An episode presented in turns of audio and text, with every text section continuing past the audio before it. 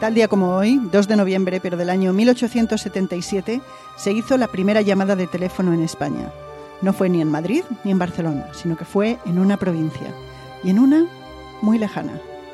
Hola, soy Ana Nieto y esto es Calendario de Historias, una producción de Audire Podcast cuya misión es recordar el pasado, indagar en algunos de sus momentos y personajes históricos y buscar qué nos queda hoy de todo ello.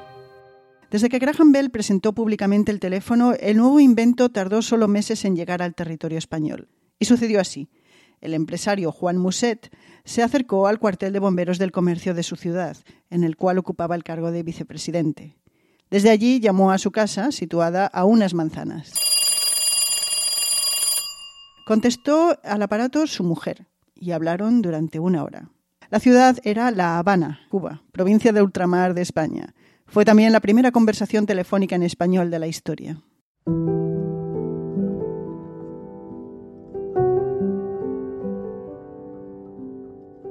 Al mes siguiente comenzaron a hacerse pruebas con el teléfono en la península, en concreto en Barcelona.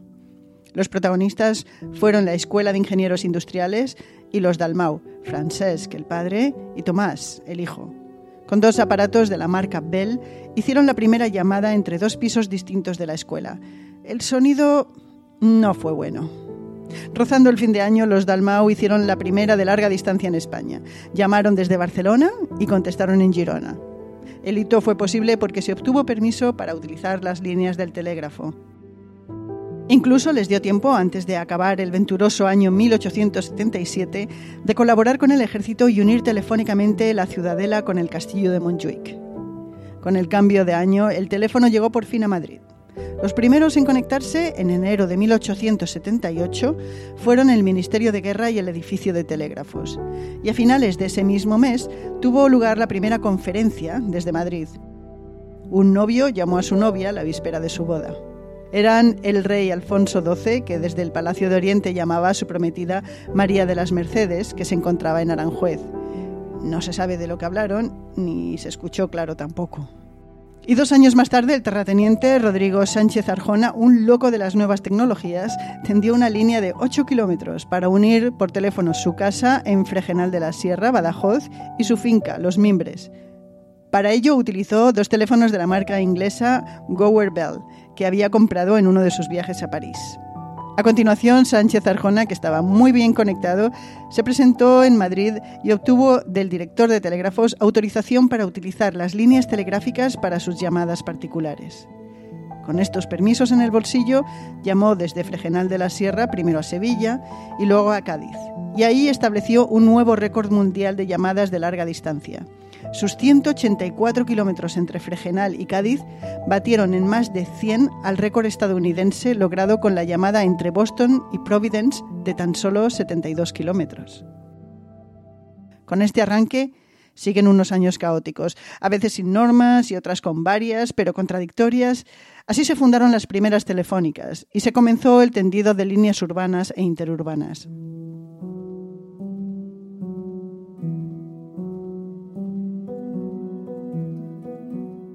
En 1897, diez años después de las primeras pruebas telefónicas de la España peninsular, ya había 12.000 abonados. Habría que esperar a 1925 para alcanzar los primeros 100.000. Para aquel momento, el servicio era un monopolio en manos de Telefónica de España. Curiosamente, y a pesar del nombre, era una empresa esencialmente estadounidense, participada mayoritariamente por la ITT.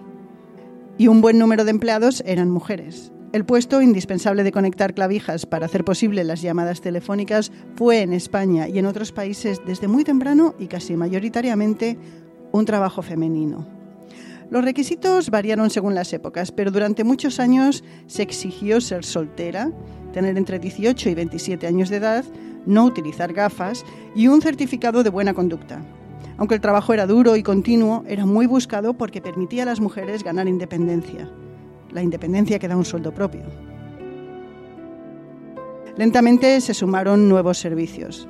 En 1928 se hizo la primera llamada intercontinental a América, con el rey hablando con el presidente de Estados Unidos, Calvin Coolidge.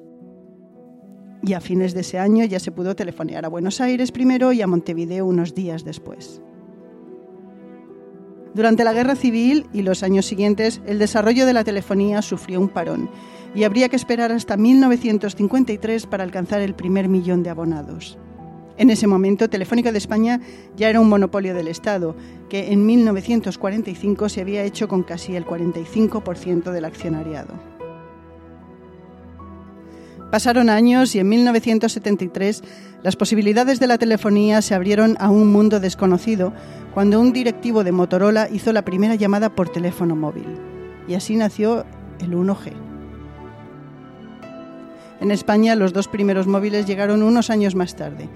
Uno fue para Adolfo Suárez, presidente del gobierno, y el otro para Juan Carlos, el rey emérito.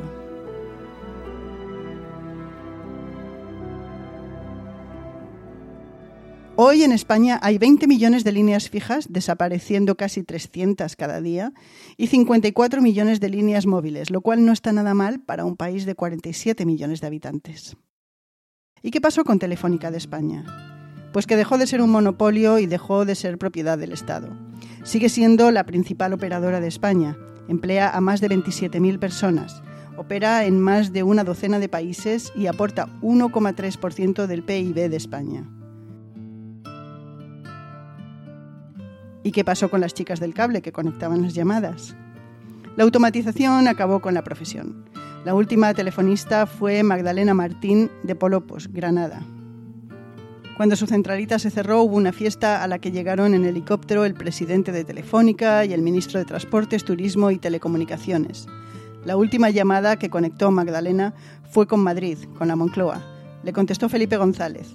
Era el 19 de diciembre de 1988. Y tal día como hoy, 2 de noviembre, también sucedieron los siguientes eventos. En el año 998, el fraile Odilon estableció esta fecha como el Día de los Difuntos. En 1930, Haile Selassie se convierte en emperador de Etiopía. Dos años más tarde comenzó en Australia la Gran Guerra contra el emú, la segunda ave no voladora más grande del mundo, después del avestruz. Esta ave, que es nativa de Australia, causaba importantes daños a las cosechas, principalmente las de trigo. Esta llamada Gran Guerra obtuvo pocos resultados y muy mala fama.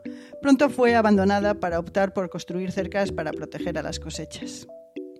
En 1948, Harry Truman fue elegido presidente de Estados Unidos y al año siguiente, Holanda reconoció la independencia de Indonesia, una de sus excolonias. Mientras, en 1996 entró en vigor la ley de ajuste cubano que permite a miles de cubanos solicitar la tarjeta de residencia para emigrar a Estados Unidos. Diez años más tarde, Jimmy Carter fue elegido presidente de Estados Unidos. También tal día como hoy nacieron María Antonieta, la reina de Francia que acabó guillotinada, el actor Burt Lancaster y la poetisa Ida Vitale. Y para los interesados en saber qué sucedió en 1877, el año en el que se hizo la primera llamada telefónica, destacamos los siguientes. La reina Victoria del Reino Unido fue proclamada emperatriz de la India. Toro Sentado y su banda de nativos americanos abandonaron Estados Unidos por Canadá para evitar la persecución del ejército estadounidense. Y Caballo Loco, el jefe de los Ojala Sioux, murió asesinado por un soldado. Y en Ecuador, una erupción del volcán Cotopaxi dejó más de mil muertos. También ese año Thomas Edison inventó el fonograma y se descubrieron las dos lunas de Marte, Phobos, personificación del miedo en la mitología griega, y Deimos, la del terror. Y terminamos el programa de hoy con una cita de Harry Truman, que ganó la presidencia de Estados Unidos hace hoy 72 años. Si quieres tener un amigo en Washington, hazte con un perro.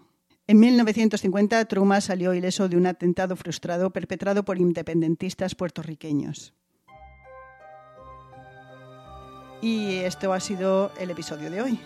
Lo ha producido el equipo de Audire Podcast. Esto es María Luz Rodríguez y quien les habla, Ana Nieto. Mañana, mañana será otro día.